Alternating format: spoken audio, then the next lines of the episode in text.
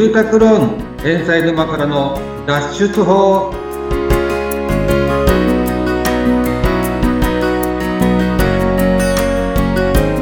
はい皆さんこんにちは。住宅ローン問題解決コンダクターの遠藤隆人です。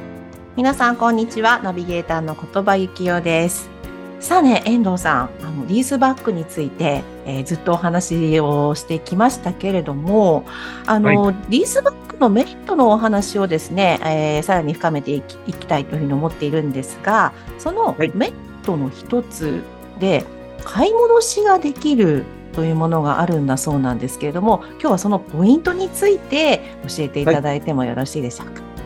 はい、あのリースバックはあの、将来、えー、希望であれば、えー、買い戻しができますよっていう、あの、特約を結ぶんですけども、はい。えー、やっぱりあの、リースバック、えー、やられてる方で、えー、将来、買い戻し希望っていう方も結構いらっしゃるんですね。うんうん、ただ、やっぱりここも事前にしっかり、えー、確認しておかないと、いざ買い戻したいって言ったときに、はい、あの、いや、それ言ってなかった、聞いてなかったってなっちゃったら、あの、それこそトラブルの元になるので、ええ、最低でも3つ、あの、ここのポイントだけはちょっと確認してほしいなっていうことを、ちょっと、あの、わかりやすく、あの、ご説明したいと思います。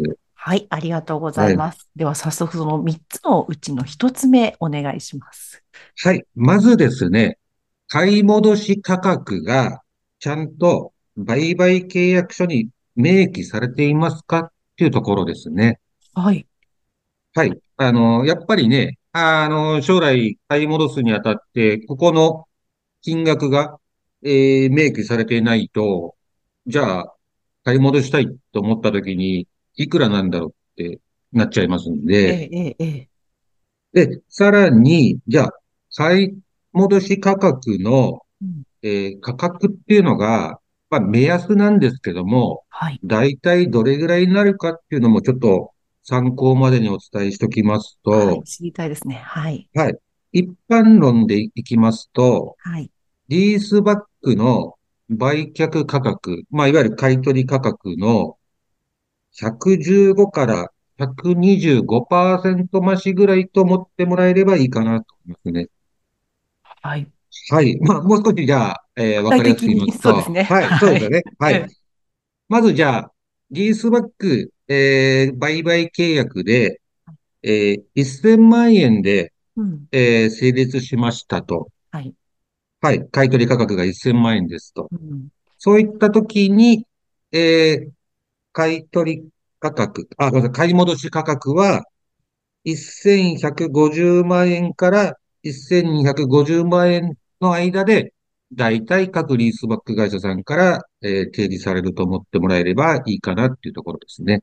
増えるということなんですね。そうですね。やっぱりどうしても、はい、それよりは安くならずに、ちょっと、あの、ご自身が売った時の値段に比べて買い戻すときは、うん、えー、115から125%ぐらいの形で買い戻すような形になりますね。はい。はい。うんその買い戻し価格が契約書ですね、に明記されているかはい。これはまず、え必ず確認していただきたいところですね。はい。は、じゃあ、二つ目ですね。はい。今度、二つ目が、えー、じゃあ、その、買い戻せる権利者は誰になっていますかと。うんうん、はい。ここは、えー、何が言いたいかって言いますと、当然ですね、例えば、えー、誰でも買い戻せるのがいいってなっちゃいますと、例えば、あの、知人とか知り合いの不動産業者に、ちょっとお前ここ安いから買い戻してくれよっていうのが、これやっぱりできなくて、実際買い戻せる権利者っていうのは、えー、一般的にはまず本人はもちろんのこと、大体2審等以内までの方であれば、買い戻すことができますよっていうことになっているんです。なので、二神等って言いますと、例えば、えー、ご本人の、えー、まあ、息子さん、さらには、ご本人から見たお孫さん。この2審と以内ぐらいまでが基本的には買い戻せる権利者で、うんえー知人や第三者は認められていないのが一般的ではありますね。うんはい。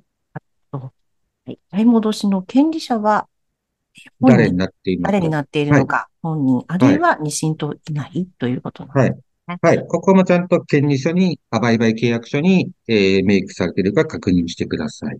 はい。ありがとうござい。ます。じゃあ、最後ですね、3番目。はい。はい。はい。えー、じゃあ、次、えー買い。戻せる期間はい。つまでになってい。ますかってい。うところなんですけど、これ、えー、じゃあ、あの、仮にリースバック契約をしてうん、で、えーじゃあ、えー途中でちょっと退去することになりましたと。うんうん。で、えーじゃあ、何年後かにお金が貯まったんで、あの時の私の元の家買い戻したいんですけどっうんていうのはさすがに無理で。買い戻せる期間は、これも一般的にはリースバック期間中になりますね。リースバック期間中。は。い。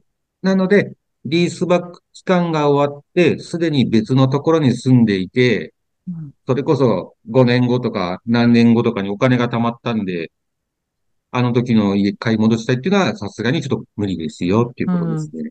うんはい。ちなみにリースバックの期間ってありましたっけ？何年？はい。これも、あの、先、あの、以前お伝えしたように、はい。例えば、あの、普通賃貸とか定期賃貸で賃貸契約を結んでうん、その期間中、賃貸契約期間中であれば、いわゆるイコールリースバックの期間中なんで、うん。そこで、えー買い戻せますよっていうことですね。はい。はい。あとは、中には、あのーリースバック会社さんによっては、買い戻せる期間も、えー最初の、例えば5年間のみですよとか、ええ、ええ、ええ。そういう縛りがある会社さんも、あの、会社の方針によってはあるので、そこも、あの、しっかり事前に確認しておかないと、うん後で、えートラブルになってしまいますんで。はい。まずはこの3つだけでも、あの、事前に知っといていただければ、うんはい、あの、いいかなと思いますね。えーリースバックのメリットの一つ、買い戻しができる、その3つのポイントですね。えー買い戻し価格が売買契約書に明記されているかどうか。はい。はい。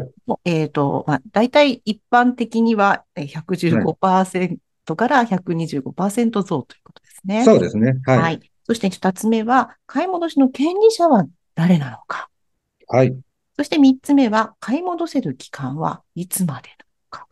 というと、この3つのポイントを確認する必要が出てくるということですね。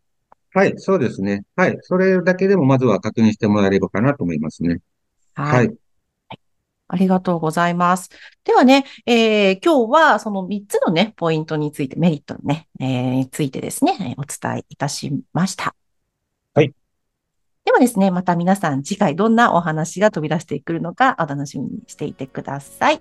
はい。では、ここまでのお相手は、はい。住宅ローン問題解決コンダクターの遠藤隆人と、ナビゲーターの言葉幸男でした。えぜひ皆さんですね、えーこの、えーポッドキャストの、えー説明欄のところにですね、あの、遠藤さんのリンクを貼ってありますので、ぜひ参考にしてください。そしてインスタもね、えー遠藤さんやってますので、ぜひぜひフォローの方をお願いいたします。えーそれではまた皆さん次回お楽しみに。はい。ありがとうございました。